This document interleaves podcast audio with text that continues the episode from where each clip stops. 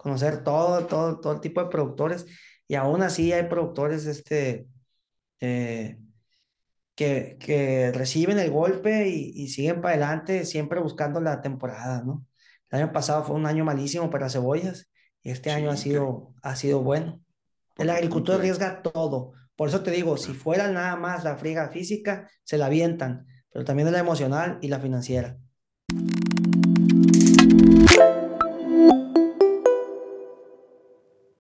Bienvenidos a Agrotitanes. Nuevo episodio y una nueva aventura. Hoy vamos a platicar con nuestro nuevo amigo Marco Antonio Díaz Ruiz. Es director de la revista Comentarios. Además de ser una revista, es un podcast. Bueno, es una plataforma completa de comunicación en la agroindustria. Y no solo es un referente en Sinaloa, sino que también es un referente a nivel nacional. Hoy vamos a platicar acerca de sus perspectivas de cómo nace esta revista, cuáles han sido las, las, dificultades para poder comunicar en, en, el agro, cuáles han sido las satisfacciones de comunicar en el agro.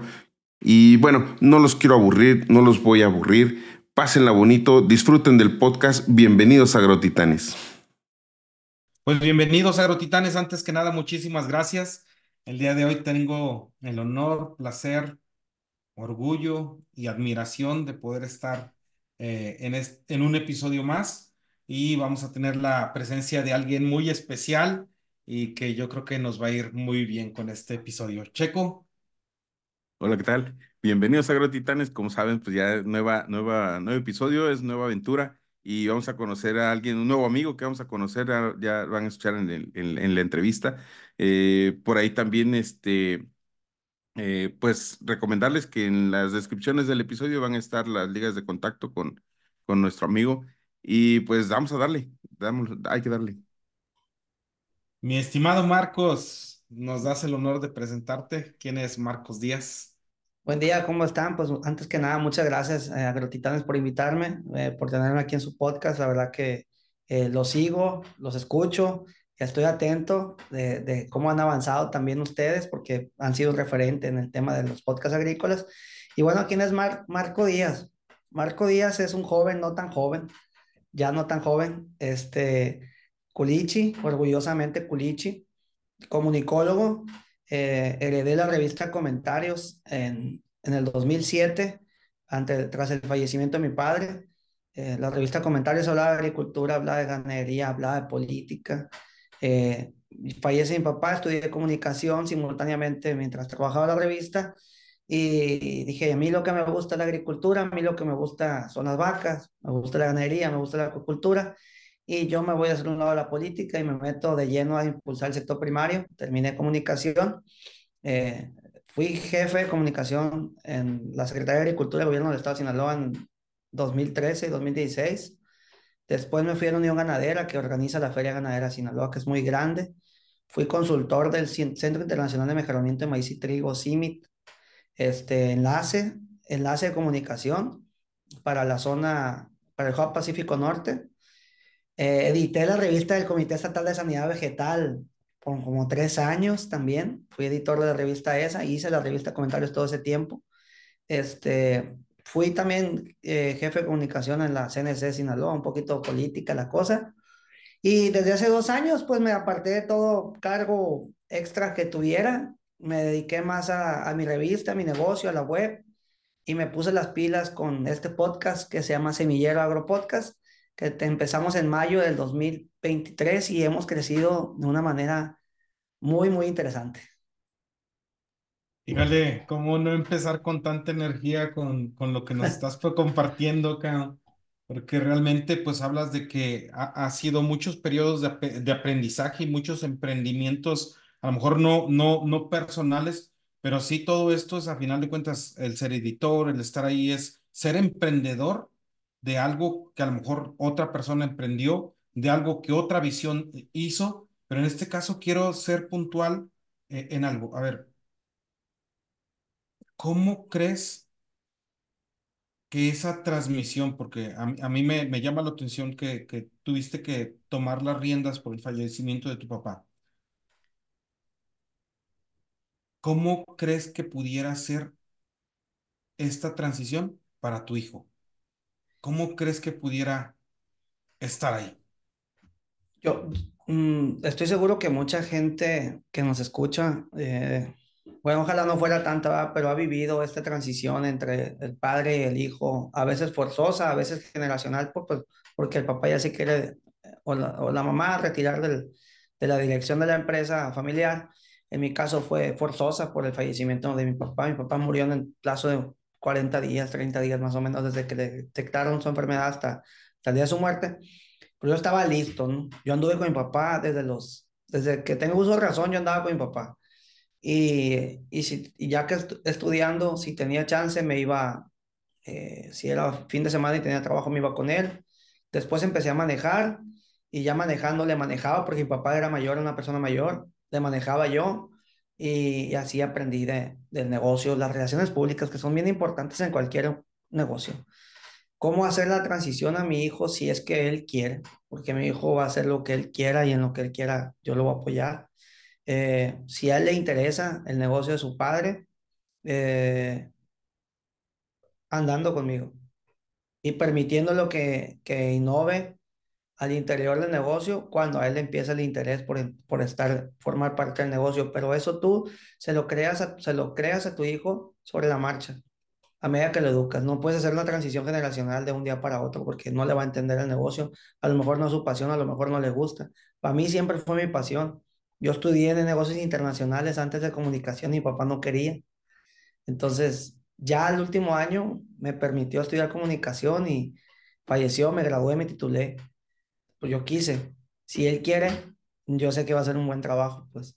Pero fundamentalmente creo que el ejemplo es muy importante el ejemplo. Gracias, gracias por compartirnos. Eh, la verdad es que como, como hemos visto nosotros su, el crecimiento que ha tenido tu podcast, ha sido mucho por, lo voy a decir así como, como, como creo que se me viene, de saber torear bien, bien, o de estar bien, bien en el ruedo, sabiendo capotear o sabiendo mover al, al, al este, no peyorativamente al, invitado, pero sí tener esa, eh, ese nivel para poderlo hacer. Y me gustaría como que entender como cuáles han sido los, los invitados que más te han retado, porque me ha tocado ver varios que, híjole, de repente digo, se necesitan tablas para poderlos capotear. Tengo, tengo esta ventaja de que mi papá, como lo dije, fue una persona mayor. Mi papá me concibió como a los 58 años más o menos. Entonces, él 58 y yo 0 años, ¿no? Falleció, yo, yo tenía 20, él tenía 77. Tenía 58, 57 cuando yo nací. Sí. Entonces, 57. Eh, me crecí entre señores. Crecí entre señores. Completamente y totalmente. Yo no tuteo a la gente. No tuteo a los señores. Yo no tuteaba a mi papá. Quien lo haga, la verdad, mis respetos y qué padre a mi mamá sí la tuteo, a mi papá no, pero yo crecí en ese ambiente de mucho respeto hacia la persona mayor que uno. Eh, forzosamente, cuando yo tenía 20 años, tenía que ir a visitar a, a un productor, a un agricultor, a un dirigente. Lo tenía que entrevistar. Me acuerdo cuando entrevisté al primer diputado federal. Tenía 20 años, 21 años y estaba nerviosísimo. Pues. Entonces, sin demeritar a cualquier invitado que haya venido, si he logrado, si he entrevistado a un gobernador, si he entrevistado a un diputado federal, que son figuras deja tú el éxito que tengan políticamente eh, o a un gran empresario, ¿no? Que también lo ha hecho en el agro y en lo que sea, este, deja tú el éxito que tenga políticamente, impone una figura con autoridad, pues. Entonces, no es tan fácil imponerse ante uno cuando ya tienes esta carrera. Yo tengo 16 años con el negocio, entonces no ha sido tan fácil. ¿Qué pasa? Para ponerte, creo, ¿no? Para ponerte a, al nivel, tienes que estar preparado mentalmente todos antes de un podcast, creo, hay que pegarle una leída a, a lo que hace la persona. Si, este, si es por este tema y tú no lo entiendes, por lo menos ya sabes que vas a preguntar, ¿no? Por lo menos ya llevas cinco preguntas hechas ahí y ya sabes que por ahí te vas a meter y lo vas a dejar. Creo que dentro de todo el podcast, eh, dejar hablar a la gente. Eh, es difícil cuando se pone amena la plática y no interrumpirlo, pero dejarlos hablar. ¿Quién me ha, quién me ha retado mucho y estoy segurísimo que es por su experiencia? Fue Castellanos, porque yo me quería meter a más este, temas eh, de de experiencias, de valor sentimental, que, que, que, en mi podcast casi no toco esos temas, ¿no? Pero como su vida es en torno al agro, yo quería meterme más por ese lado y, este, y contestaba muy parco, ¿no? Y eso no te lo da otra cosa más que la, la experiencia que Castellanos tiene, entonces mis respetos. Eh, Mustieles, el ingeniero Alberto Mustieles, eh, no, no fue un reto como tal porque ya nos conocíamos, pero ese podcast duró dos horas pasadas.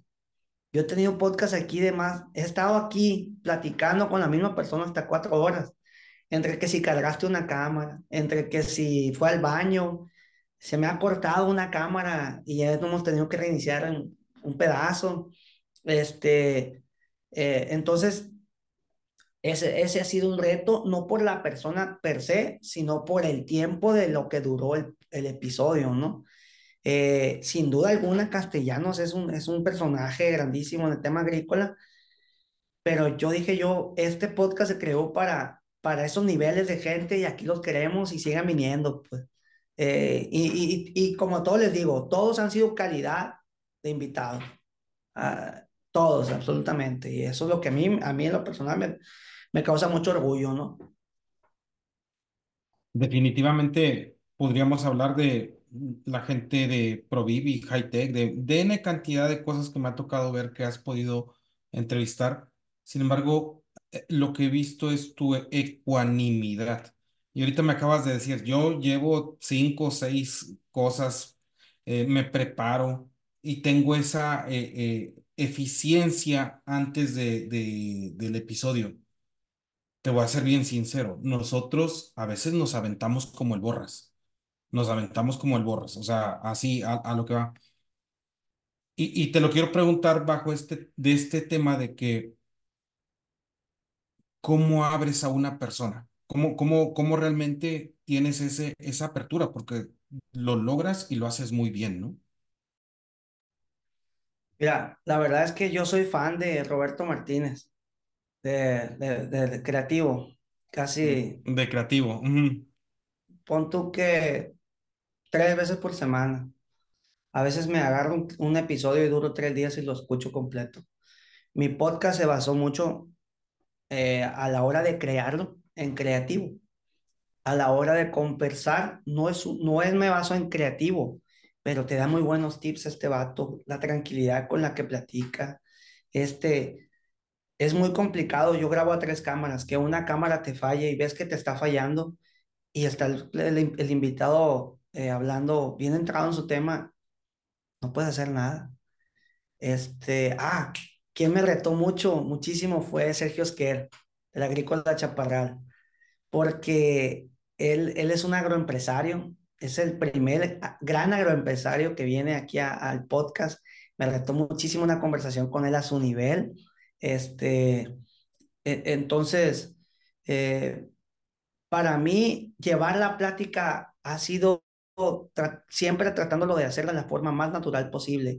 Claro que les digo, tengo la computadora, ¿no? Y digo, diga, antes de eso, si ve que de, aparentemente no le estoy poniendo atención, es que la verdad estoy tomando una nota y yo los dejo hablar. Y, normalmente casi toda la gente que ha venido yo ya tengo un, un contexto de, de, esa persona, yo ya sé que quiero preguntar. Entonces yo creo que esa, esa ha sido una, una base bien fundamental para, para llevar el podcast. El de Mustieles duró dos horas pasadas porque eran demasiados temas. Yo quiero que vuelva a venir. Pues la gran mayoría quisiera que vuelva a venir, a darle una segunda vuelta a esto, pero por Dios dirá. Claro, claro. Dios dirá, como dices. Fíjate, eh, hay algo que también quiero resaltar mucho. Eres culichi, has vivido en el, agro, en el, en el tema agroempresarial toda la vida, tienes esa parte de comunicación que es y, y, lo hemos platicado mucho con mi hermano Sergio, tiene que tener una conciencia, con, constancia, una paciencia y sobre todo muchas ganas de querer servir, porque muchas veces de esto eh, no se come, no se come de esto, no se come. Esto realmente es un, es un pasatiempo muy honroso, muy educativo poco, poco, poco redituable, ¿no? Eh, en el cuestión de, de, de, las monedas y los centavos. ¿Cómo has tú hecho para poder compartir esta pasión de comunicación y ligarla con cada una de las, de, la, de las estrategias que en determinado momento se pueden tener para el negocio.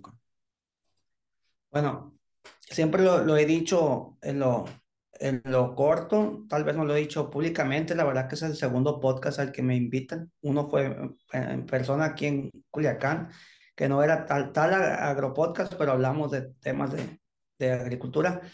Este, para mí el podcast nace como, como, como tú lo dijiste, como una pasión, como parte de un hobby que yo quería hacer negocio, que no he logrado hacer negocio como yo quisiera, pero no estoy donde estaba hace un año o hace ocho meses.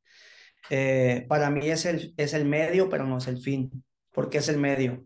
Un podcast te sirve para relacionarte con, con el más alto ejecutivo de una empresa transnacional, hasta con el productor que quiera el micrófono y que y le abres la puerta y aquí se, aquí se siente y aquí platicamos, o con el ingeniero que tú quieras y aquí platicamos. Eh, siempre he dicho que el agro conecta. Entonces aquí viene gente y nos aventamos este chichat previo a iniciar el, el, podcast, el episodio, como nos lo aventamos nosotros hace ratito, este, vas midiendo a la gente y te das cuenta cómo el agro conecta. Siempre tienes a alguien que conoció, que estudió con alguien, este, que puede, que, que haces esa, esta relación. ¿Qué viene después? Dios dirá también. Ocupan, ocupan algún servicio, los que damos, bueno, aquí estamos honestamente no hemos hecho, no, no hemos aprovechado, no hemos utilizado, por decir así, eh, capitalizado el podcast todavía. Yo voy tranquilo, voy con un paso muy a mi modo. Bendito Dios, tengo la revista. La revista me, e, es, mi negocio del que, del que se sostiene mi familia y yo, y mi esposa también es, es, es empresaria, es comerciante. Entonces, este, eso me ha permitido, ¿no? Eh, invertir en un mayor equipo, buscar que este podcast sea de muchísima mayor calidad de la posible. Eh, la música que con la que abro y cierro el podcast, yo la mandé a hacer, la pagué aquí a un estudio y básicamente todo se ha pagado gracias a la revista, pues. Eh, es el medio, pero no es el fin. ¿El fin cuál es? Obviamente, primero que nada, y eso nadie me lo puede decir que no, educar porque lo hemos hecho, porque me he pegado unos tiros bien grandes y, y ha tenido todo un, un, un, un, enredo grandísimo de repente cuando hablamos de políticas públicas, esas cosas. Entonces, nace mucho por educar. Y en segunda, marketing, obviamente. Eh, podemos entrar a temas de marketing con algunas empresas que ya nos han patrocinado, no, no precisamente el podcast, sino nuestros servicios, eh, como revista publicitaria, como una mención en las redes sociales de revista, y entonces eso eh, engloba todo. Qué interesante se, puede ser que esto se convierta en un buen negocio para mí, simultáneamente haciendo un podcast tan, tan parco como Semillero Agropodcast, tan educativo como Semillero Agropodcast. Qué chilo, qué, padre, qué chilo decimos acá, ¿no? Qué padre que, que yo pueda hacer de un hobby un negocio. Yo creo que es el sueño absolutamente de todos, ¿no? Eh, eso es lo que a mí me gusta eh, como te digo, no estoy donde quiero estar, pero invariablemente eh, no estoy donde estaba hace ocho meses. Muchas, muchas gracias, porque creo que dentro de todo lo, lo que comentas y, de la enjundia que tienes, eres muy enfocado en lo que quieres compartir. Eres muy enfocado en, en, la parte de, de comunicar con valor. Y me gustaría resaltar que es la principal comunicación que nos va a dar la revista. Definitivamente, el podcast, yo también he dicho uh, algo, el, cada episodio de Semillero Agro Podcast es un capítulo de un libro que yo estoy escribiendo. ¿Cuántos episodios, cuántos capítulos va a tener este libro? No sé, Roberto lleva 304. 304, 304 o 404, no me acuerdo. Este, él pensaba, él pensaba parar a los 300 y creo que Amazon le dijo, vete hasta los 400. ¿Hasta dónde se va a acabar mi libro? No lo sé. Hay libros muy largos, hay libros muy cortos. Corto ya no es, ya son 28 episodios. Invariablemente la segunda temporada acaba en el 30. Y algo que me pasó bien curioso con la primera temporada, a los 15, es que dije, yo voy a parar un mes o dos porque, porque no hemos terminado de clipear, porque tengo que sacar la revista, porque tengo mucho negocio me habla, no me acuerdo quién me habló y me dijo, oye, ¿sabes qué? Alguien, algún este, de los invitados que es foráneo, voy a estar en Culiacán mañana, ¿qué onda? ¿Quieres grabar? Pues órale, ¿sí? Y así como Culiacán, como Sinaloa es tan importante para la agricultura comercial nacional, vienen, vienen productores o vienen directivos o vienen este, empresarios, tocan base en Culiacán y, y ahora voltean a ver a Semillero Agro Podcast. Estoy en Culiacán, quiero ir al Semillero Agro Podcast. Oye, pues está, está, muy bien eso, ¿no? Entonces, como te digo, vamos muy bien avanzados con, con, el, con el medio. Después sigue el fin. Yo estoy seguro que lo que empezamos a sembrar hace unos meses, vamos a empezarlo a cosechar este año. Qué chulada, qué chulada. Quisiera empezar como que la parte de, de lo que decías de la conexión del, del, campo. Y esa me gustaría como, descríbenos cómo, cómo pudiéramos entender a las personas que no estamos eh, viviendo en tus, en tus zapatos en, en Culiacán, qué es el campo para Sinaloa o qué, qué es el campo en Sinaloa, ¿no? De, de repente me sale lo comunicólogo y, y este, esta pasión por el tema de, de políticas públicas que dicen que ya cuando... Tú dale, carnal, tú dale. No, no, cuando, no hay nada. Cuando ya estuviste en, en temas políticos, eh, ya es muy difícil que se te salga, ¿no? Eh, para mí ha, ha sido Interesante. A ver, espérate, pero ¿qué me preguntaste? Porque me volé. Perdón. Tú dale a que lo que te hubiera dado, este, que para ti, ¿qué es el campo en Sinaloa? O sea, ya, que, que todos aquellos que no estamos dentro, inmersos o en tus zapatos de estar en la tierra como tal, ¿qué es lo que nos puedes compartir del campo, no? De, de, desde la perspectiva tuya. Disculpa que de repente uno se distrae. Mira, eh, a ver, el pulso de Sinaloa actualmente es un, un panorama muy complicado tenemos seis meses, eh, siete meses viendo precios deprimidos en granos, viendo, viendo, viendo venir una sequía que la estamos viviendo, que no llovió, este, anticipando problemas de comercialización para temas de maíz eh, por los precios deprimidos y trigo también. Eh, el pulso en Sinaloa ahorita está, es un altibajo, porque dentro de todo este meollo, vemos buenos precios para hortalizas, aunque bajas producciones o producciones, eh, cosechas lentas, ¿no? Que están retrasando. Para granos anticipamos, anticipamos una situación complicada. Ese es el pulso ahorita, es como así. Hay quien sembró maíz y no sabe a cuánto lo va a vender, pero sembró tres hectáreas de tomatillo y dice, bueno, ¿cuánto tomatillo estoy saliendo ahorita? Por lo pronto estoy respirando. Creo que esta situación para Sinaloa, eh, incomodar al productor sinaloense ha orillado a que poquito variemos un poquito el mosaico de cultivos, el que ha podido, el que puede, obviamente, que es algo que suelen hacer en otras zonas productivas, pero aquí somos bien maiceros. Pues. Eh, eso es lo que está viviendo, viviendo ahorita el productor, es un altibajo muy canijo, porque también el horticultor, aunque el tomate traiga un buen precio, el que es exportador, el tipo de cambio no lo está ayudando. Este, decía, decía un dirigente, y es de ahí donde voy sacando pulsos porque pues platico con la gente, que los productores mmm, están contentos por buenos precios, pero precavidos porque el dólar no les está ayudando al final de cuentas, o sea, no están ganando más dinero, pues. ¿Por qué? Porque pues, no hay altas producciones también. Eh, ¿Cómo vive Sinaloa la agricultura? Con pasión, en el entorno primario, en el entorno que vivimos. Hay cierto respeto a los agricultores, pero también está este estigma de que eh, hay algo que pasa bien comúnmente aquí, es, ah, es que trae un camionetón, el agricultor se quiere hacer rico, que quiere jalar la banda, que quiere pistear, y es un estigma bien feo que yo creo que está muy alejado de la, de la realidad, pues.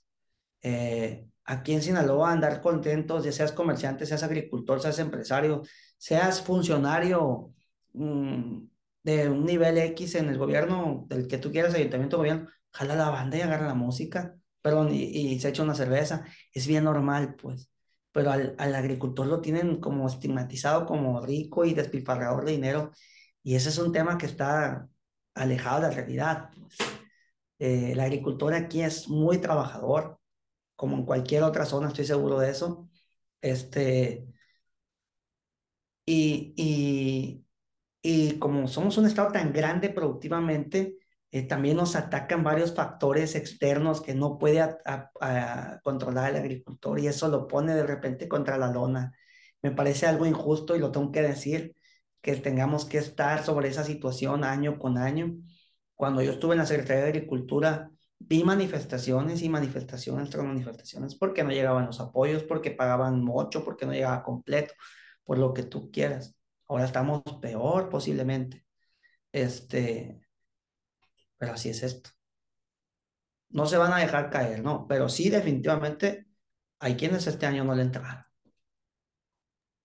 Había una controversia o no controversia, sino en esta situación de, de que el gobierno no estaba poniendo las manos en el campo, de que el gobierno, o sea, hubo mucho, mucho golpeo a eso, ¿no? Pero también me, me había otra, otra perspectiva que nos decían la gente que está en el sur, ¿no? De, de, México. Decía, es que aquí de este lado tampoco ha habido esa, ese apoyo año con año y de todos modos hemos tenido que salir adelante, ¿no? O sea, no, no, no, no ha tenido que, o sea, digámosle así, cuando tú lo tienes, lo, lo pides y lo esperas. Cuando no lo tienes, tienes que salir de como sea, de a como sea. Y creo que este año ha sido muy retador en este caso, en, en todos los, todos los estados norte, Sinaloa, Sonora, porque realmente eh, no ha habido apoyos, no ha habido apoyos en el campo y que pues bueno, yo no puedo decir que esté bien o que esté mal, lo que sí puedo decir es de que eh, el campo siempre tiene esa fortaleza de salir. No, no hay otra, no hay otra forma más que decir que el campo siempre ha estado en crisis y siempre las crisis han hecho que el campo sea algo tan, tan fuerte en toda la estructura social, ¿no? Definitivamente, entrar en una crisis y salir de ella te hace, sales porque eres más fuerte, ¿no? Eres más fuerte en experiencia, eres más fuerte de muchas formas, ¿no? Escuchando por ahí un podcast de tantos, porque yo soy gran consumidor de podcast, decía un empresario, mentira, un invitado aquí lo dijo, ¿sí? Alfredo Díaz Belmonte de la Asociación Mexicana de Agricultura Protegida, que él platicando con grandes empresarios se dio cuenta que muchos de ellos tuvieron una gran crisis antes de tener un gran éxito. Entonces ahora cuando suelo platicar con algún productor que trae el tema complicado, este, igual es lo que le digo y es lo mismo que yo estoy seguro que, que, que, que se vive, pues tienes que persistir, eh, tienes que ser creativo. Entonces, eh, aquí en Sinaloa, eh, definitivamente creo que es una buena palabra definir retador al ciclo agrícola 23-24 este, es una palabra que he utilizado muy frecuentemente, retador. Entonces, también te, iba, te quería comentar, mm, sé que productor, sé que eh, hay quejas sociales a veces, o, ves el pulso en las redes sociales de que dicen, no, es que para qué quieren apoyo, se llevan todos los apoyos, tienen lana.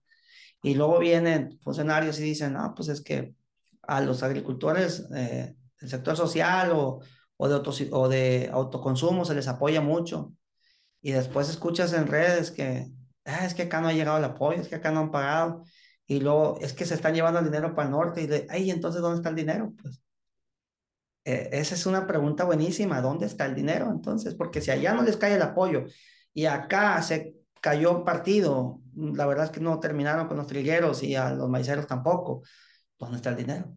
Es una buenísima pregunta, pues. Mm. Se desapareció.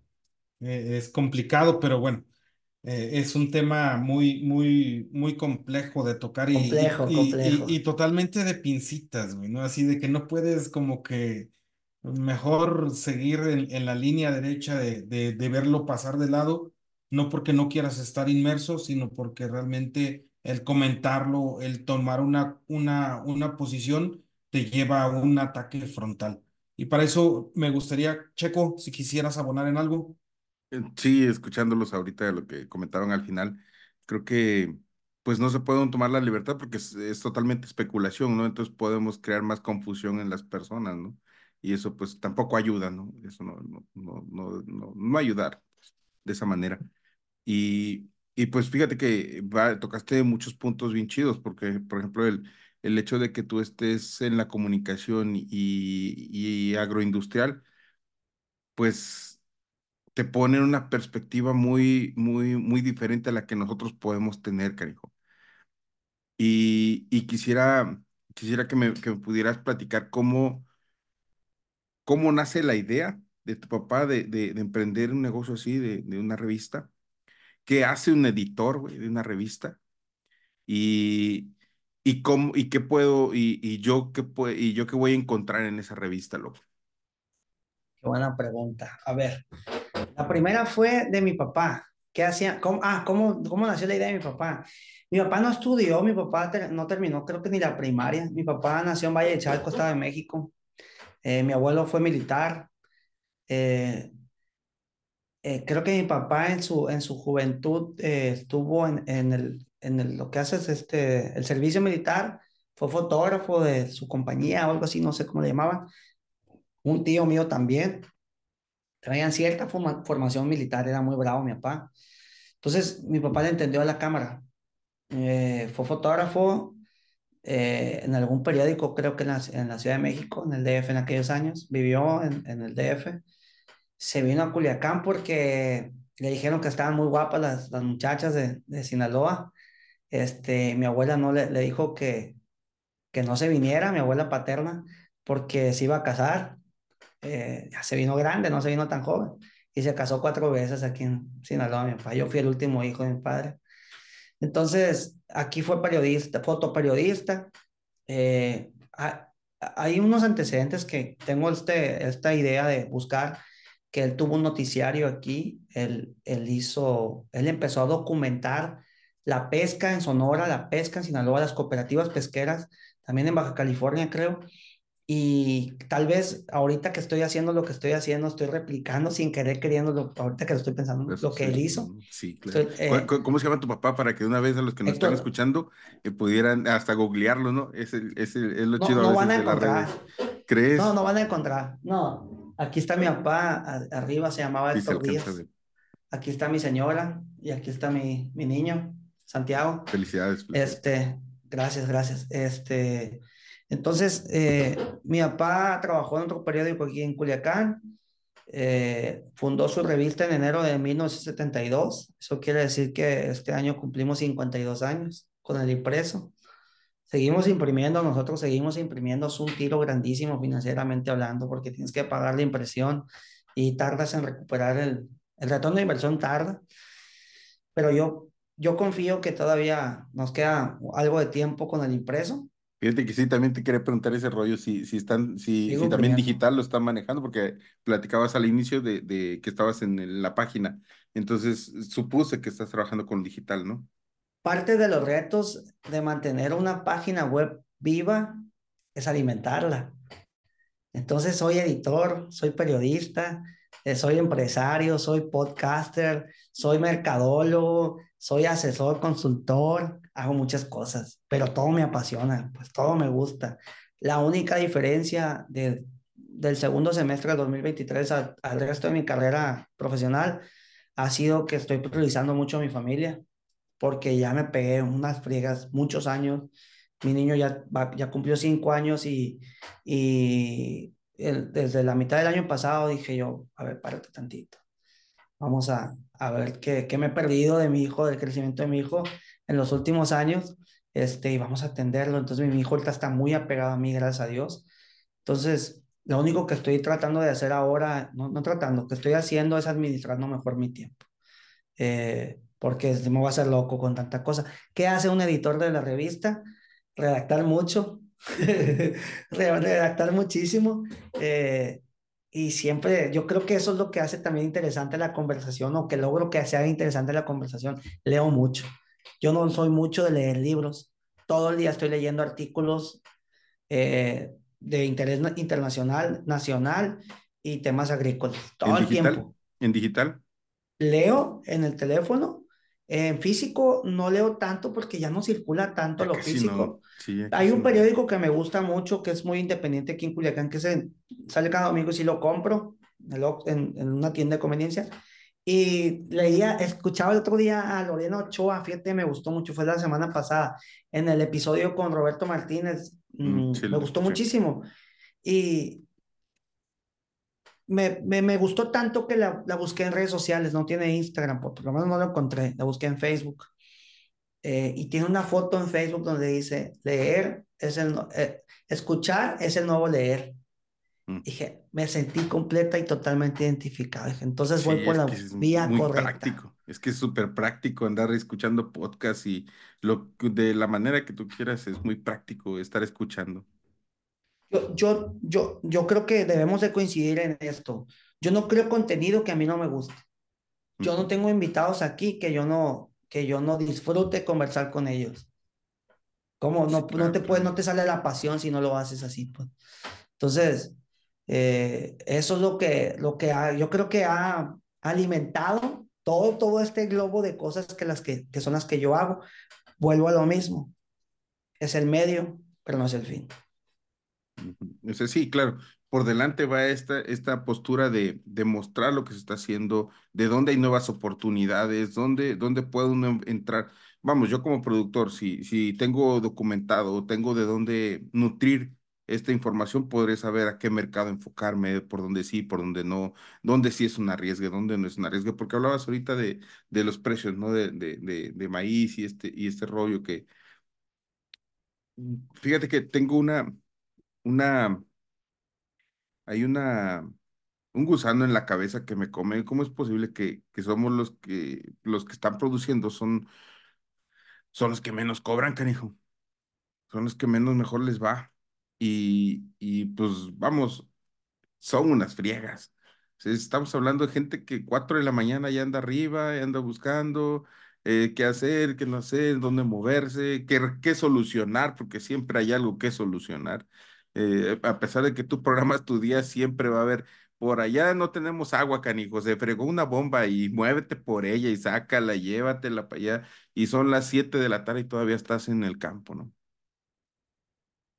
Eh, definitivamente, parte de Semillero Agropodcast y de lo, todo lo que es una revista de comentarios es educar al, al productor, es visibilizar al productor. Tuve aquí a Dania Gámez de Ellas en el Agro y ella decía mucho visibilizar a la mujer en, el tema agrícola. Bueno, el fin de, Semilleros visibilizar en general al tema agrícola, tener más empatía con los productores. Yo creo que si la friega del productor fuera completamente física, eh, aguantaran la pero cuando, lo cuando se, se friega físicamente, emocionalmente, este, financieramente, eh, ahí es donde deben hacer la empatía por el productor. ¿Qué se me ha hecho a mí personalmente? Y lo digo aquí, complicado eh, cuando critican al productor de una manera negativa, de una manera destructiva, digo, canijo, te hace falta empatía. Te hace falta empatía sobre las cosas y conocer un poquito más. Como yo también estoy pendiente completamente de mis redes sociales de, la revista, eh, de repente veo comentarios completamente y totalmente fuera de lugar. Y ahí es donde tiene que nacer el, el tranquilízate y ubícate en tu entorno. Eres comunicador, no eres agricultor, y aunque lo fueras, estás jugando tu papel de comunicador y frénate tantito. Invariablemente mi postura eh, sobre las injusticias hacia, el agricultor, yo la he hecho clara y pública y, y, sin ningún pendiente, este, pero tengo que cuidar un poquito más esa parte, ¿no? Creo que, creo que de repente puede, eh, uno se apasiona, ¿no? Se apasiona el estar, en estar observando todo eso y dices, güey, ¿cómo chingados pasa eso, caray? Pues no, no puede ser posible, le, le, le quita, le quita energía, pues, quita energía buena a lo que se está haciendo, porque no solo, bien decías, es un tema que, que, que demerita su economía, demerita su, su trabajo físico, social, pero aparte te andas arrastrando como productor hasta tu familia, y ahí es en donde sí duele, Cani, donde ves que pues no, pues, no, no, no le cortas, le estás quitando a tu hijo o a tus hijos, le estás quitando algo para poder seguir adelante en esta lucha, ¿no?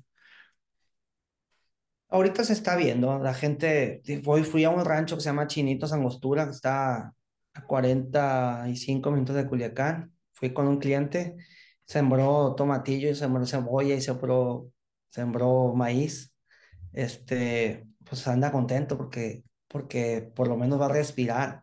¿Cómo anda su deuda? No tengo idea, pero él siembra una superficie considerable y el año pasado, pues obviamente no le fue bien, no entró el precio de garantía y trae una deuda por un riego por goteo y esto y lo otro, y bueno, me dio felicidad de decir, bueno, pues va a respirar. No es un vato, no es un producto chiquito de autoconsumo y nada de eso, es un producto comercial. Entonces, este, ahí es, es ver esa, conocer esas ambas partes, ¿no? Conocer todo, todo, todo tipo de productores y aún así hay productores, este, eh, que, que reciben el golpe y, y siguen para adelante siempre buscando la temporada, ¿no? El año pasado fue un año malísimo para cebollas y este año ha que- sido, ha sido bueno. sí, sí, sí, sí, Entonces, sí. El agricultor arriesga todo. Por eso te digo, si fuera nada más la friega física, se la avientan, pero también la emocional y la financiera. Ey, sí, tienes razón. Muchas gracias, gracias, carnal. A la orden, a la orden. Fíjate que algo que acabas de comentar o, o estabas comentando mucho, mi estimado Marco, es el tema de, de que la gente siempre tiene que tener templanza, templanza en cada uno de sus, de sus aspectos, ¿no? Como productor, como comercializador, como todos estos. Pero hay, hay, hay algo que me han dicho últimamente y que me, me resuena porque a final de cuentas la gente o muchas de las personas que escuchan podcasts o que ven TikToks o que ven eh, tema de Instagram, dicen, le gustaría ver a la gente también en su carácter más bajo o en su carácter animal, ¿no? Así como el carácter más así. ¿Cómo te descompones? ¿Cuál- ¿Qué es lo que te descompone a ti, mi estimado Marcos? Que digas, no mames, me hacen esto, por decir, te puedo poner un ejemplo, ¿no? Venía de ir a traer a mi hija hace un rato y de repente empieza a ponerle en el radio y a manejar y todo eso, y yo voy da- haciendo un audio para un cliente. Verás de ver cómo me pone eso de mal porque digo, estoy trabajando y a lo mejor es algo tan sencillo, pero a final de cuentas me mueve tantas situaciones que me pone, me pone de una forma donde hay veces digo, ay, güey, ni a veces ni con tanta terapia estoy y todo eso, te recaes a ser una persona muy, muy, muy, muy, este, no lo quiero decir como tal, pero sí muy animal a veces en esas situaciones, ¿no? La verdad es que, pues como les dije, tengo 16 años con la revista. eh, soy una persona en construcción constante. Todos los días trato de mejorar. Me gusta ir a correr, me gusta hacer ejercicio. A veces paso meses sin hacer y a veces empiezo bien intenso otra vez y me evento 15 kilómetros en un día, 20 kilómetros. Eh, yo quiero que parte importante de la persona que yo estoy trabajando para convertirse es una persona prudente. Eh, ¿qué me descompone? De repente un tema financiero, de repente un tema financiero que, oye, un trabajador, oye, pasó esto, o hasta lo más personal, no, oye, no pagué la tarjeta y pues se me olvidó. Eh, oye, pues te llegó un requerimiento del SAT. Esa clasita de cosas que no, que son, que tú no puedes controlar, a mí, a mí, a mí me afecta un poquito.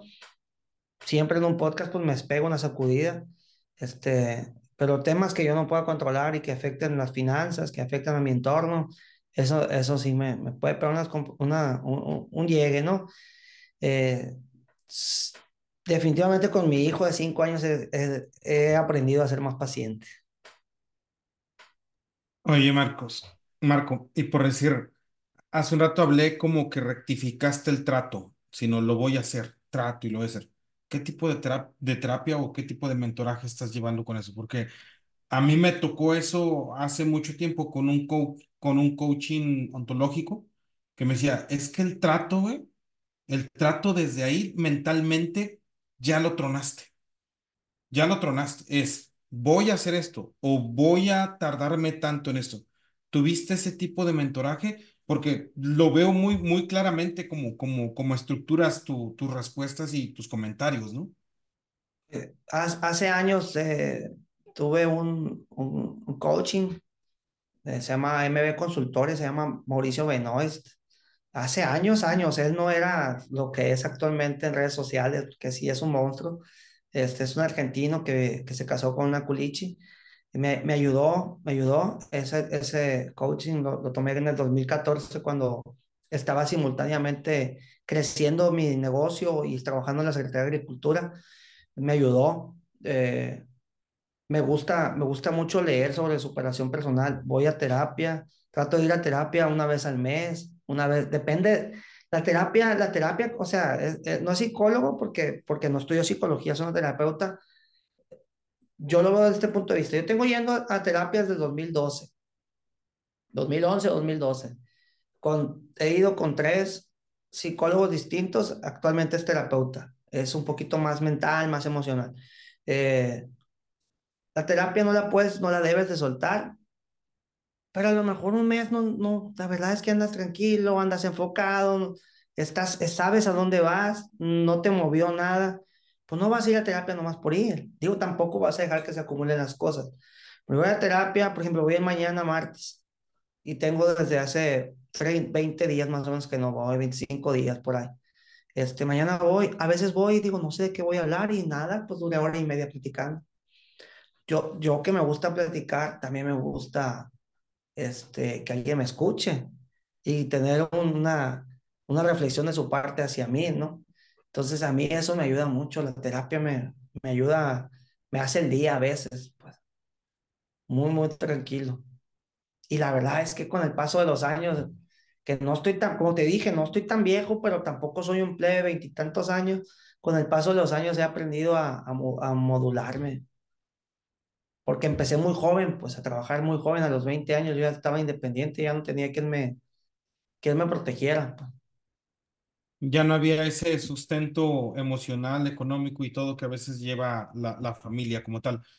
Y, quiero resaltarlo porque a final de cuentas, eh, independientemente de, de, de todo lo mucho que has crecido, de todo lo que has tenido, me imagino que como tal, retos sociales has tenido muchos. El estigma, por decir, alguna vez cuando estaba, trabajaba en las transnacionales era de que eh, eh, mi primo es tal, ¿no? O sea, los amigos de ahí que se dedican a la agricultura, mi este, no sé qué, y siempre hay un contexto eh, complejo a, hablar de, de, de, de, de la situación en Sinaloa.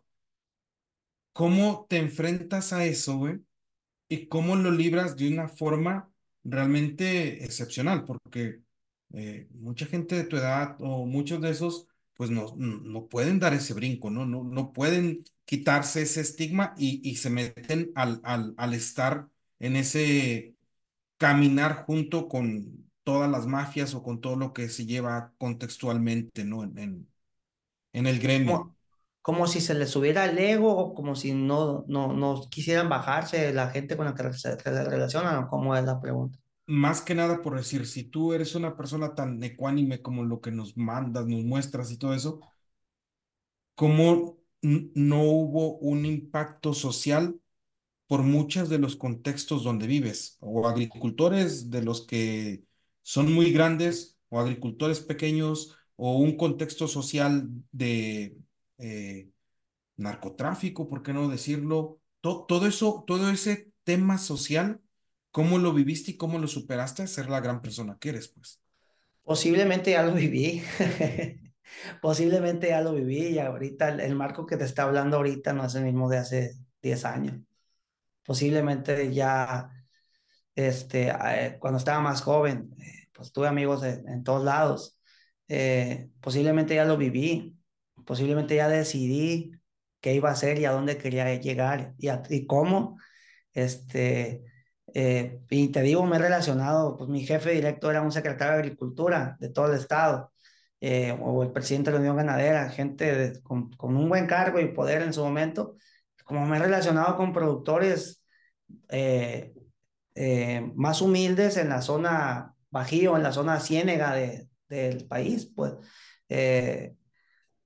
una persona no nace ecuánime, pues se hace ecuánime sobre la marcha. Por eso te digo, te construyes sea, base de fregazos. Y el tema de, de, las actividades ilícitas, pues yo hace muchos años decidí qué iba a hacer y, y lo que yo quería hacer y para dónde quería ir yo. Hace muchos muchos años que, que me di cuenta que, que absolutamente nada relacionado con eso me iba a llevar a donde yo quería llegar. Entonces eso para mí no ha sido un, un gran reto. Un reto, exacto. porque, yo, porque yo vengo de una persona trabajadora, de un papá y una mamá eh, trabajadores que, que me educaron de esta forma. Mis respetos para que no hagan lo que, lo que quiera hacer. A mí me educaron así. Y siempre me, desde muy niño dije, yo voy a hacer sentir orgulloso a mi madre, voy a, sentir, hacer sentir orgulloso a mi padre. Hoy quiero hacer sentir orgulloso también a mi hijo y a mi esposa, que mi, mi esposo es, es fulano de tal y, y él hace esto orgullosamente. Bien o mal, ricos, pobres, pero aquí estamos y te puede dar la cara el día que sea. Eso yo creo que no tiene precio. Los, hijos te mueven bien duro. Perfecto. Me das una perspectiva de, de, del Marcos ahora entrevistado, que es el, el aquel que, que tiene que estructurar muy bien la emoción, muy bien la, parte social, la parte todo eso, eh, en, el tema del podcast. Y, me gustaría más que nos compartieras datos de, de los cuales, por cuáles te sientes orgulloso estar dentro del gremio agrícola. ¿Cuáles son los datos que te hacen sentir la piel chinita con eso, no? Eh, invariablemente la, el sector primario, el de la agricultura, es una base fundamental para, para la economía sinaloense. Eh, me gusta la gente del campo, me gusta eh, lo directos que son para manejarse. Tuve ya la, la gran ventaja de conocer, gracias a clientes, a otras empresas, otras zonas de producción, eh, Jalisco, eh, Ciénega, Bajío, eh, la zona sur de Tamaulipas, un poquito rozando con, con San Luis Potosí, una parte sur de Sonora. Quiero conocer todo el país, quiero conocer toda Latinoamérica. Entonces, este, ¿qué me mueve a mí? Creo que hay mucho por hacer en el tema de comunicación por el sector primario, por la agricultura del país. Creo que es perfectible la agricultura del país. Creo que es, un, es una actividad expuesta a factores externos y a políticas públicas que me parece una injusticia y desde que yo estoy chico siempre he estado en contra de las injusticias y esa parte me mueve mucho. Y por último, pero no menos importante, también busco el sustento de mi, de mi familia y el éxito profesional y el éxito empresarial y el éxito personal. Checo, Fíjate que, que yo hace un rato te quería preguntar, solo que ya me estaba aborazando el micrófono, canijo. Y, y es que a ti te toca, pues, ya lo dijiste, visitar varios, varios lugares, varias agrícolas, varios productores. Y yo tengo en la cabeza rondándome la pregunta de, de saber la perspectiva de, del por qué a veces de repente le cuesta la, a la agricultura eh, tener esos choques culturales y poder decir que no a la tecnología, no a lo que está sucediendo en, en, este, en otros lugares o se está probando o se está haciendo ya en otros lugares. ¿Qué, qué perspectiva tú tienes de esto? Voy, voy a tratar de decir, voy a tratar de decirlo, voy a decirlo sin que suene eh, golpeador, más bien les voy a poner un ejemplo. Eh, yo empecé a, a, viajar muy fuerte con la agricultura en la pandemia. Antes de la pandemia, antes de la pandemia, un año antes. Me fue muy bien. Eh, y estuve en Altos de Jalisco y vi cómo usaban, aprovechaban los drones para fumigar. Yo ya tenía viendo, CIMID impulsaba temas de agricultura de precisión, este, mapeo y todas esas cosas, ¿no? Eh, entonces ya lo, ve, ya lo veía viniendo y aquí nomás no penetraba tanto, ¿no? En Sinaloa. Y hubo un chaval que, que traía un, dos muy buenas ideas en uso de drones para agricultura y la gente, y no pegó. Y era sinaloense, ¿no? Los dos, no pegó. Eh, después eh, voy para allá y veo que ya están usando los productores de, de Altos de Jalisco y de Bajío drones para fumigar. Y yo, ¿por qué en Sinaloa no? ¿Por qué en Sinaloa no? Eso fue a suma de pues, hace casi cinco años. Este año son cinco años. Vengo a Sinaloa y empiezo más o menos a ver no, es que son de 20 litros. No, es que son de 16 litros. Yo tengo 30 hectáreas. Es que es poco. Es que echa poca agua. ya se sabía, ¿no? Siempre se ha sabido que para mí en Sinaloa somos más cerrados para adoptar nuevas tecnologías, ¿no? Otro ejemplo, eh, un, un, un, conocido, un camarada, creó un robot eh, manejado, no tripulado, pero con control, y lo caló en varias agrícolas aquí en Sinaloa. Un robotcito que traía las aspersores aquí así, por los surcos, agricultura protegida y todo, y en agrícolas grandes, no estaba caro. Pues no le compraron ni uno. Le ayudaron con el desarrollo, le, abrieron las puertas de los campos y el estuvo picando piedra, nada. Fue a Jalisco. No, hombre, pues allá lo recibieron. Y caló con agave, caló con berries y caló con todo. Eh, con hortalizas, ¿no? No, el negocio ese se acabó finalmente, pero te das cuenta de cómo en Sinaloa creemos de repente que la fórmula ya la traemos, pues la fórmula de la alta productividad, de la, de la rentabilidad. y la verdad es que tienes, y esos horticultores pues son grandes, ya conocen todas las zonas productivas del país, pero si nos vamos a un nivel macro, pues obviamente son más graneros que, que hortaliceros en Sinaloa. Entonces, en un nivel macro, creemos que ya no lo sabemos todas, pues y ahí es donde ha sido muy complicado este, que nuevas tecnologías sean adoptadas aquí. Los drones ahorita ya son un negocio, pon tú que desde el año pasado en Sinaloa ya los adoptaron, pero estás hablando que en aquella zona nos llevan tres años, ¿no? Eh, esa, esa, esa parte de que somos tan productivos, tan grandes, creo que es la que a la vez te cierra un poquito, ¿no? Eh, hay otras partes del país que usan eh, riegos por, eh, tienen el, el, riego tecnificado. Aquí la gran inmensa mayoría es riego rodado, porque tenemos agua. Y ahora que no tenemos agua, ¿cómo le vamos a hacer? O sea, ya andamos, no sé cómo, no sé qué va a pasar el resto del ciclo agrícola, pero pues vete a aguas calientes y está todo tecnificado.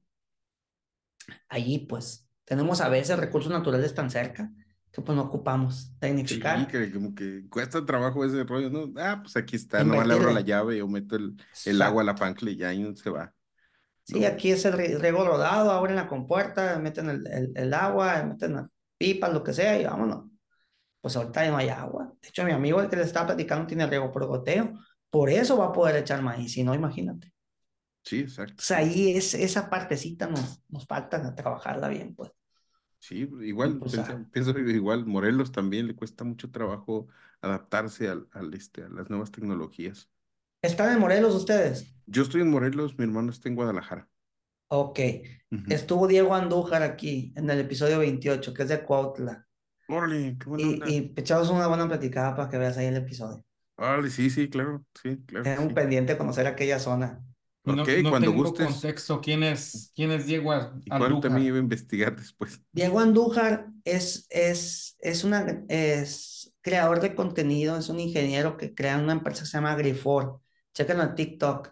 Hace muy buen contenido sobre hortalizas y está muy enfocado a un poquito de agricultura orgánica, orgánica, habla un poquito de botánica y el episodio está bueno. Pues cada quien tiene su forma de pensar y eso es lo que hace Semillero tan amplio, ¿no? Con tanto como ag- agrotitanes, ¿no? Que tengamos gente que piensa desde temas este, orgánicos hasta temas químicos y, y, este, y aquí, se, aquí tuvimos hablando de glifosato y tuvimos hablando de, de OGMs y a favor y en contra, o lo que sea. Yo pues ahí sí me mantuve a- al margen, ¿verdad? Presentamos la información y pues que, que la gente decida. Yo tengo hasta amigos en común, qué chingón. Sí, es la que agricultura eso- conecta. eso, Lo conocer, lo lo escribir a ver qué Sí. onda. eh, y es- nosotros somos de un pueblo, se llama Jalostoc, que está a 21 kilómetros de Cuautla. Nada más que, como dice, yo vivo aquí ya desde hace un buen ratillo, pero pues aquí damos, le andamos dando para no eh, dijera, la otra vez nos decía un- uno de los cofundadores de Solena, que decía, no, pues es que yo vivo ahorita en Sao Paulo, dice, pero tengo raíces adventicias ahí en, en mi rancho, ¿no? Igual yo vivo acá, pero tengo raíces adventicias allá en el, en el rancho. Este, fíjate que algo que, como lo, bien lo comentas, es tener esa paciencia y esa sapiencia para poder tener, eh, más que nada, la mesura de no tener apasionamiento por, por los temas, ¿no? A mí de repente mm, soy, soy muy, muy así de que hay ciertos temas donde sí me tengo que morder la lengua para no apasionarme y no dar mi, mi, mi contenido o mi, mi forma de, de pensar en algunos temas pragmáticamente, pero me gustaría preguntarte a ti, ¿cómo ves la colaboración entre las mismas personas que estamos en el agro? Eh, ¿cómo ves la colaboración entre los mismos que comunicamos? Y, y te lo pregunto porque al final de cuentas creo que una, una de las situaciones que tú has hecho mucho es conectar, conectar, conectar, conectar a todo el mundo. Nosotros como Agrotitán he- hemos buscado perfiles eh, muy, muy, a veces muy directivos para, para las entrevistas porque queríamos tener la visión de los fundadores o la visión desde el punto de vista directivo. Sin embargo, creo que el tema eh, se nos ha hecho muy, muy, muy complejo ahora eh, tener perfiles que realmente en el, en, en niveles un poco menos, menos directivos tengan esa pasión por comunicar. A veces esa, esa gente en vez de, querer comunicar, no sé si te pasa a ti con tu amigo, ¿no? De repente, oye, carnal, échame la mano, eh, un podcast contigo, quiero que, que te conozca, que compartas, que esto y lo otro, y la gente se cierra. ¿Cómo abres esa brecha? Eh, no he batallado tanto. He invitado gente, no ha venido. Una vez, háblame, fulano día, mensaje. Ah, no, pues fíjate que ando fuera. Ah, ya está, cuando gustes venir, pues aquí está el episodio, eh, el podcast. Roberto Martínez decía que, imagínate cuántas veces han bateado a Roberto Martínez. Yo no tengo idea, pues si lleva tantos episodios. Entonces, yo no puedo decir que me han bateado, ¿no? Puedo decir que no han priorizado, que no le han dado importancia a mi podcast. A mí no pasa nada. El podcast aquí va a estar, pues no sé cuántos, pero aquí va a estar por lo pronto. Eh, normalmente no, no he batallado tanto, sí me ha pasado tres, cuatro gentes, eh, algunos creadores de contenido. Pues si no vienen, pues ni modo, ¿qué, qué le hacemos? La verdad es que si he tenido aquí a calidad de invitados. ¿Tú crees que me voy a preocupar porque uno no venga? ¿No? Van a venir más. Y, y no es el ego el que está hablando, es, es, la- es, es, es algo muy, muy, muy pragmático también, el pues. fluir, Sí, hay que ir. el fluir. No, no puedes ir en contra. Es muy canijo. No te puedes pelear siempre. No te puedes pelear con todo el mundo. Perfecto. Eh, Checo, no sé si quisieras abonar algo antes de que empecemos con las preguntas filosóficas, que yo creo que esto también se va a poner bueno con el buen Marcos. Marco, Eh, me gustaría, porque aquí me gustaría escuchar su opinión más en tema filosófico ya. Creo que, creo que tiene ahí un bagaje chido que podría, podría compartirnos. Échenle, échenle. fíjate que yo antes de empezar con esto me gustaría como que nos compartieras qué es lo que más lees o dónde te documentas o qué es lo que eh, empiezas a, a, a ver como en el día a día de revisión de, de, de contenido. Pongo un ejemplo, a mí me gusta mucho revisar LinkedIn, me gusta el, Hay varios, varios, varios cosas. Te voy a ser bien sincero. A veces ni siquiera mucho de, de, de- del punto de vista eh, agro. literario. Me gusta más el tema agro- agrícola, no más técnico a veces. Igual, somos igual. Eh, consumo mucho podcast, como te comentaba, eh, creativo. eh, me gustan mucho los podcasts de comedia. Me gusta mucho la cotorriza. eh, eh, me gusta mucho Hermanos de Leche. Y eso que no va tanto con mi personalidad, pero me hace reír y no creo que haya más importante que lo que te haga reír, ¿no? Eh, últimamente he consumido noticias de Estados Unidos desde que pasó lo de Dave Bulla, que fue a mediados de diciembre. Empecé a poner más el ojo de cómo, cómo, comunican los americanos, porque aquí tuve ya dos invitados que, que promueven, a Sergio Esquer y a Gotsis, Giorgio Gotsis, que, que comunican o promueven a través de, las empresas organizaciones eh, la agricultura o ciertos productos en Estados Unidos y me llamó mucho la atención, este, aboca- abocados, eh, ¿cómo se llama la de los aguacates en México? Eh, bueno, me, me llamó mucho la La atención, PEAM, la PEAM, me, llamó mucho, from México, y también este, la Amberries, todo lo que están haciendo para promover los consumos, entonces dije, ok, quiero ver la cómo comunican, Aneberris, cómo comunican en Estados Unidos. Entonces empecé a consumir algo de noticias de Estados Unidos. Y el algoritmo que tengo me jala mucho a, a Agrofy, que es la de Argentina. Y eh, ahí es donde yo voy leyendo. Yo tengo una bola de ventanas en la computadora y digo, ahorita me voy a echar esta, ahorita me voy a echar esta. Leo mucho a, a Luis Fernando Jaro, eh, notas de ese tipo de- del, del Consejo Nacional Agropecuario y invariablemente una buena fuente para mí el LinkedIn. Eh, eh, en el último año me he hecho muy, muy asiduo eh, usuario de LinkedIn, entonces ahí veo mucha información de, de valor que no suele aterrizar a, la, a, las, a las masas, ¿no? Se quedan en los círculos de arriba. Entonces, creo yo que un, un, un, podemos hacer muy buena labor bajando un poquito más esa información, socializándola, ¿no? Totalmente, totalmente. Fíjate que hay una pregunta que nos gusta mucho hacer últimamente, es eh, una con la que empezamos el podcast, que es si escribieran tu biografía el día de hoy, con qué frase empezaría. Y la otra, para que fuera junto con pegado, era cómo te hablas a ti mismo. Padre de familia y comunicador. ¿Cómo me hablo a mí mismo? Tengo, tengo esta, es, este sí es un defecto. Me juzgo muy fuerte. Soy muy perfeccionista. Eso, ese es un defecto. Pues, Quisiera ser un poquito más, más alivianado, pero no, sí me juzgo muy fuerte. Me reto demasiado.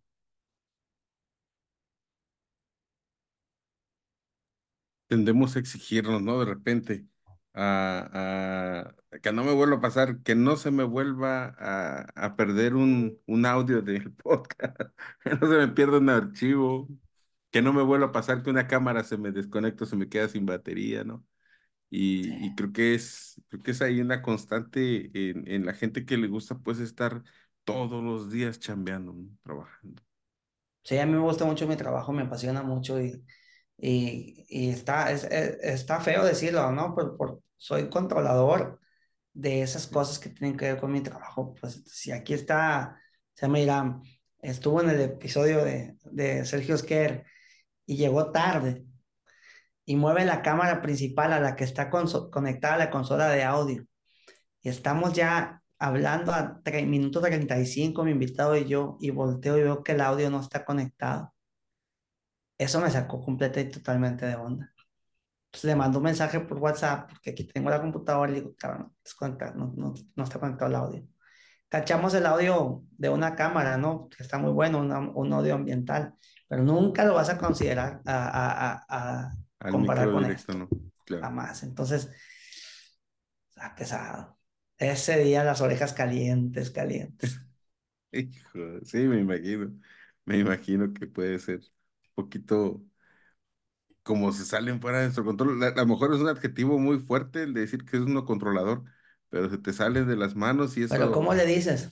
Sí, que a veces no encuentra uno. Las cosas tienen su nombre. Otro, otro, otro más acertado, pues así de plano, como es. Sí. pero por decir, no, no sé si te da que, que decirlo eh, puede tener un tema que sabes que va, vas a tener que pagar un precio, güey. Vas a tener que pagar un precio y, y, y a veces puede ser muy grande y a veces puede ser como que la otra persona tenga esa Ecuanimidad, yo te puedo decir, yo soy bien arrebatado de repente y mi carnal Sergio es más ecuánime, pero hay veces que llega el momento en donde no te encuentras con una, con una persona ecuánime, sino que te encuentras, es más, ¿para qué mejor ejemplo que Nuestra Señora, no? De repente ahí es donde nos reta mucho el hecho de, de la convivencia como tal, ¿no? Les estaba comentando hace rato que desde hace meses decidí empezar a priorizar y a poner más atención en mi familia. Todo tiene un porqué. Todo tiene un porqué, ¿no? Todo tiene un porqué. sí, a huevo. Perdón. Y, y, aparte de todo, el primer paso, ahorita que dicen, ah, te, te, puede costar el hecho de decir que, que eres controlador, ciertamente, pero también el primer paso para, para mejorar o cambiar o, este, o avanzar es reconocerlo. Pues. No, puedes mejorar algo que no reconoces. Nuestras esposas pueden ser eh, el gran maestro que necesitamos a veces para corregir muchas cosas que tenemos. El, me puse de perfil en Facebook una foto con mi esposa y mi niño. Y abajo la esposa, les puse mis, maestros de vida. No los puedo definir de otra forma. Y sigue aprendiendo mucho de ellos. Claro. Sí, Pero qué padre es poder decir aprendí. O sea, lo único que te queda después de que, de que la regaste en algo, es decir, bueno, ya regué. Aprendí, pues sí, aprendí que tengo que estar bien pendiente del, del, ¿cómo se llama? Del cable. Pusimos aquí un reglamento, aquí no se ve, pero pusimos un reglamento en una hoja. Son, son ocho puntos antes de iniciar un podcast. Eh, es un checklist, ¿no? ¿Qué haces para...? Es un checklist. Ni modo, o sea, aprendimos y era un episodio importantísimo, tanto como los otros, pues, muy retador. Y pues el audio no salió como yo quisiera. Ni modo. Estoy seguro que pudo haber sido muchísimo más impactante ese podcast si hubiera traído buen audio. Con el audio. Pero pues ya que le hacemos. Ojalá vuelva a venir. Ojalá se te den las cosas, canijo. ¿Eh? Muchas gracias, gracias. Muchas, muchas gracias. Ya nos diste una, enseñanza, mi estimado, que así lo veía yo venir. La verdad es que eh, a, a, nosotros nos han dicho, ustedes fueron los que empezaron casi con el podcast en el agro, en México y todo eso, y nosotros lo hemos visto como una buena bandera. Sin embargo, hay gente que tiene mayor preparación y nos ha podido dar enseñanza en, en su, en su quehacer como comunicador. Y para mí era importante reconocértelo, mi estimado Marco.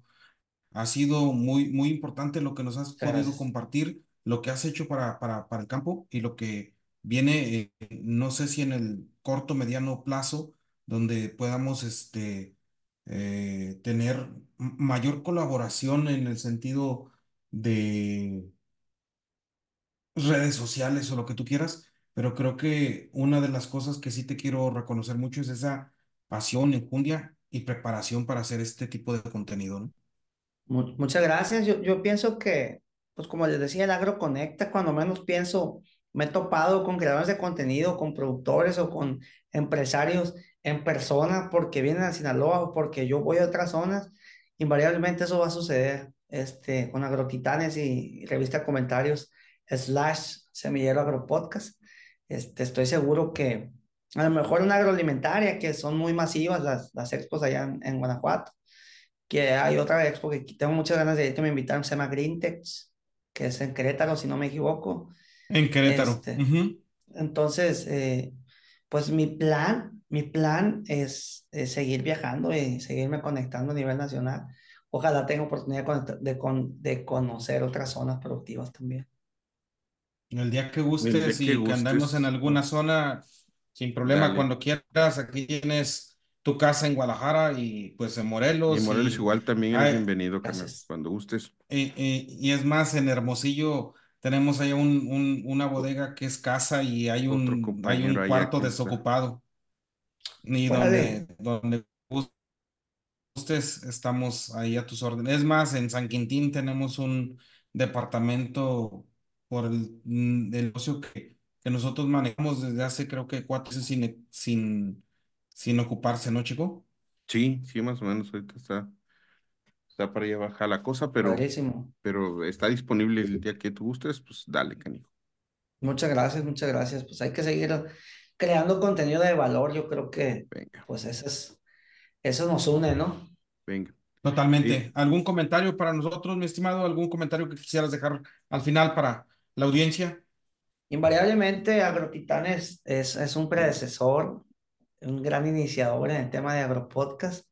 Que sigan, que sigan los agrotitanes para adelante, pendientes de, lo que están haciendo. Este, muchas gracias por la invitación. Eh, ojalá haya estado a la altura de los invitados que han tenido. Y también este, aquí, tienen, aquí tienen su casa en Semillero, en la revista Comentarios. Ojalá haya oportunidad de vernos pronto. Felicidades también por lo que han hecho, porque eh, el hacer un podcast yo sé lo que requiere. Y lo más valioso que tenemos es el tiempo. Y ustedes le han dedicado muchísimo tiempo a Agrotitanes. Muchas gracias, gracias Marcos. Oye Marcos, muchas, muchas gracias. Eh, también pueden ver, pueden ver este en la revista en línea, ¿dónde la pueden Sí, ver? Y en- en dónde la página pueden ver web. también. En la página web, ¿cu- ¿cuál es? Ah, ok, uh, www.revistacomentarios.com. En la parte de arriba viene revista en línea y ahí te manda a una plataforma que se llama ISU. Ahí están las, las, las revistas este, en línea colgadas desde, ay, caray, yo creo que llevo sí, unas 100 arriba desde que yo agarré la revista. Yo agarré, yo hice la revista número 300 y voy en la 443. Venga, Entonces llevo 143, ajá. hay contenido ahí que Eh, podamos para, para sí, no, entretenernos un rato. es qué bueno. histórico, de, de- del- o sea, es muy, es muy bonito ir documentando cómo, qué pasa en Sinaloa en cada ciclo agrícola y qué pasa a nivel nacional. Esto- Mi sueño es que, es que esto sea nacional completamente, sea Imagínate, México. hab- hablando de todo lo que se llama metadata, imagínate todo lo que hay ahí para, para poder, para poder comparar, para poder observar, pues servirle Si a tú mucha buscas gente. un antecedente, por ejemplo, de las heladas en Sinaloa, invariablemente la revista es, es un, es un buen, es un buen este, do- documento. Eh, estamos en el canal de YouTube como Comentarios Sinaloa, estamos en Facebook, Comentarios Sinaloa también, en Instagram, Comentarios bajo sin, TikTok, y fíjate que les creé, le creé unas re- redes sociales a Semillero propias, Semillero Agropodcast en Instagram y en Facebook. Va muy bien, mejor de lo que hubiera esperado. Este, y bueno, el canal en Spotify, estamos igual como, ay, estamos como Semillero Agropodcast. Semillero Entonces, este, pues yo muy contento porque los números han dado, están interesantes. Eso me causa mucho orgullo de decir, bueno, pues no estamos haciendo las cosas de Okis. Qué chingón, qué gusto, qué gusto por ti, bien por ti, canal. Y pues ya saben que ya saben, Garrotitales, vamos a, vamos a las redes sociales de Semillero y de comentarios. Este, para que pues estemos siguiendo la información que nos da este nuestro buen amigo Marco Díaz. Muchas gracias, Marco. Gracias por la oportunidad de conocerte. Gracias porque, pues, te digo, pretendemos nosotros ser amigos de, todos los que, los que estamos aquí y, cuentas con nosotros en lo que podamos apoyarte, Carmen. Muchas gracias. Perfecto, y pues a lo mejor me toca ir más rápido a Culiacán y, visitarte y poder hacer echar una cheve, un agua o algo que nos, que nos ayude más a conjuntar y agradecido contigo, mi estimado Marco. Gracias, Checo, gracias, Didier. Aquí estamos a la orden. Gracias a, su, a su audiencia. Espero les haya gustado el podcast y les paso el número. Me gusta mucho, tengo el número de la revista y me gusta mucho chatear con la gente. 6674-291919, estamos a la orden. Venga, muchas gracias, Marco. Gracias. Órale, órale, me Todos modos van a estar en el comentario de colaboración. Venga. Éxito, Marcos. Muchas gracias. Pásala bonito. Saludos, gracias, a la orden. Buena noche. Gracias, gracias, Marco. Cuídate. Hasta luego. Bye. Bye. Bye.